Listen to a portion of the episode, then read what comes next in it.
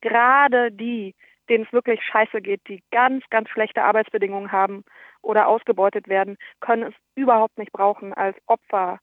stigmatisiert zu werden, sondern brauchen es als die starken Menschen gesehen zu werden, die sie sind.